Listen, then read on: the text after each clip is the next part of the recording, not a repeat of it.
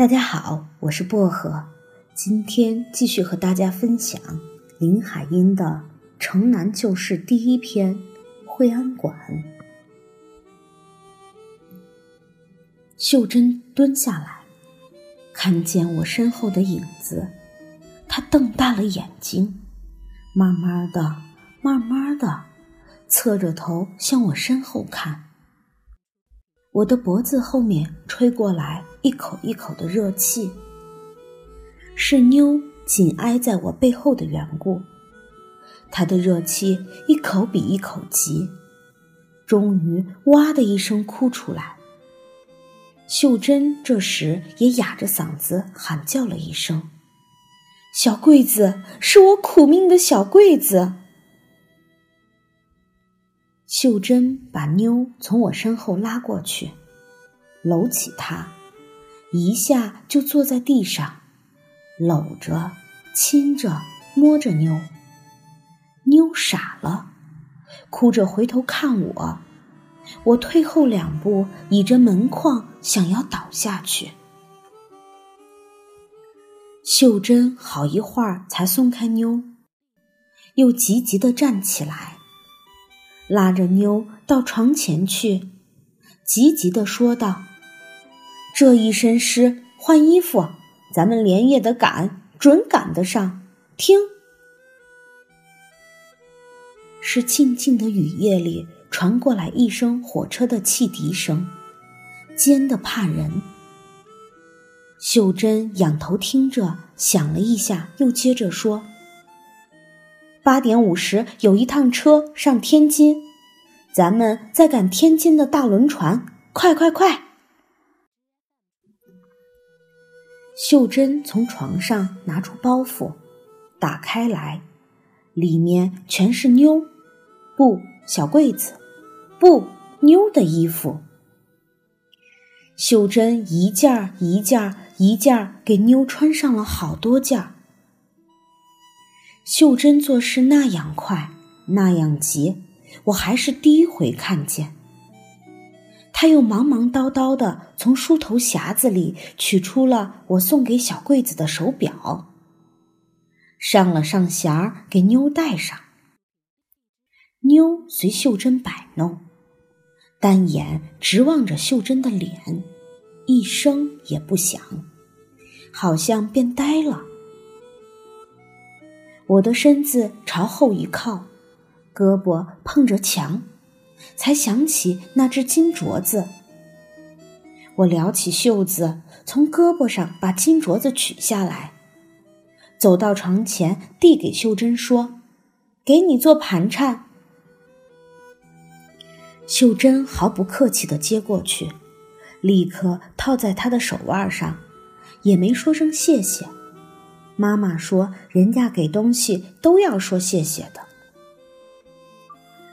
秀珍忙了好一阵子，乱七八糟的东西塞了一箱子，然后提起箱子，拉着妞的手，忽然又放下来，对妞说道：“你还没叫我呢，叫我一声妈。”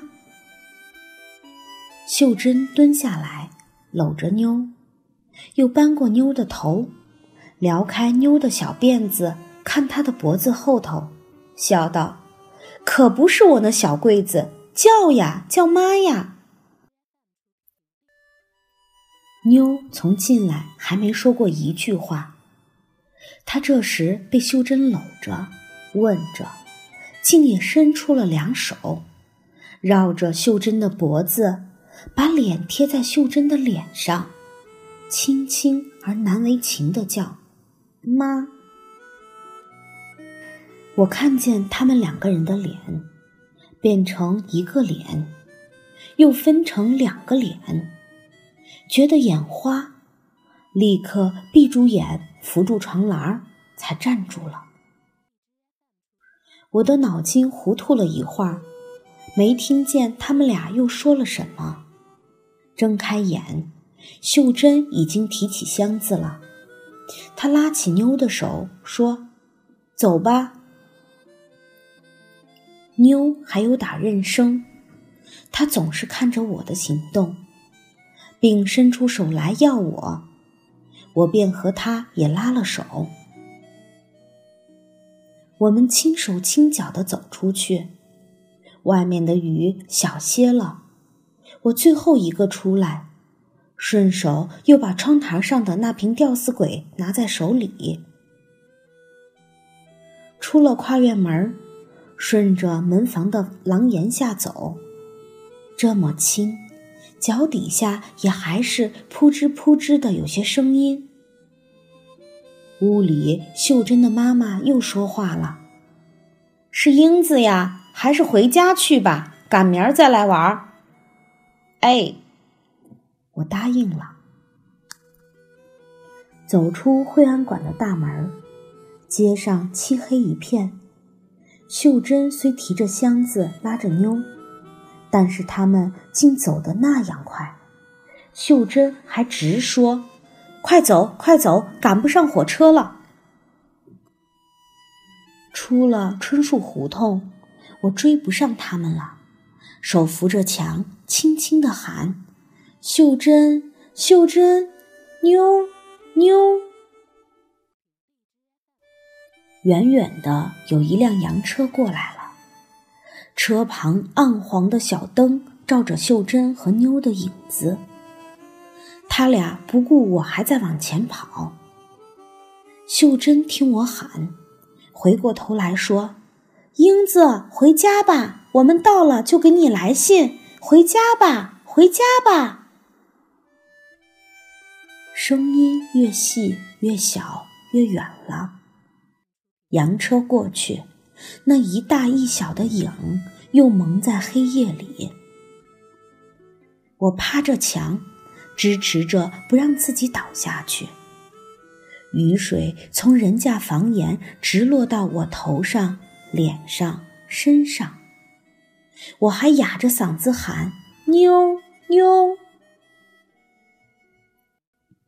我又冷又怕又舍不得，我哭了。这时，洋车从我的身旁过去，我听车棚里有人在喊。英子是咱们的英子，英子啊，是妈妈的声音。我哭喊着：“妈呀，妈呀！”我一点力气没有了，我倒下去，倒下去，就什么都不知道了。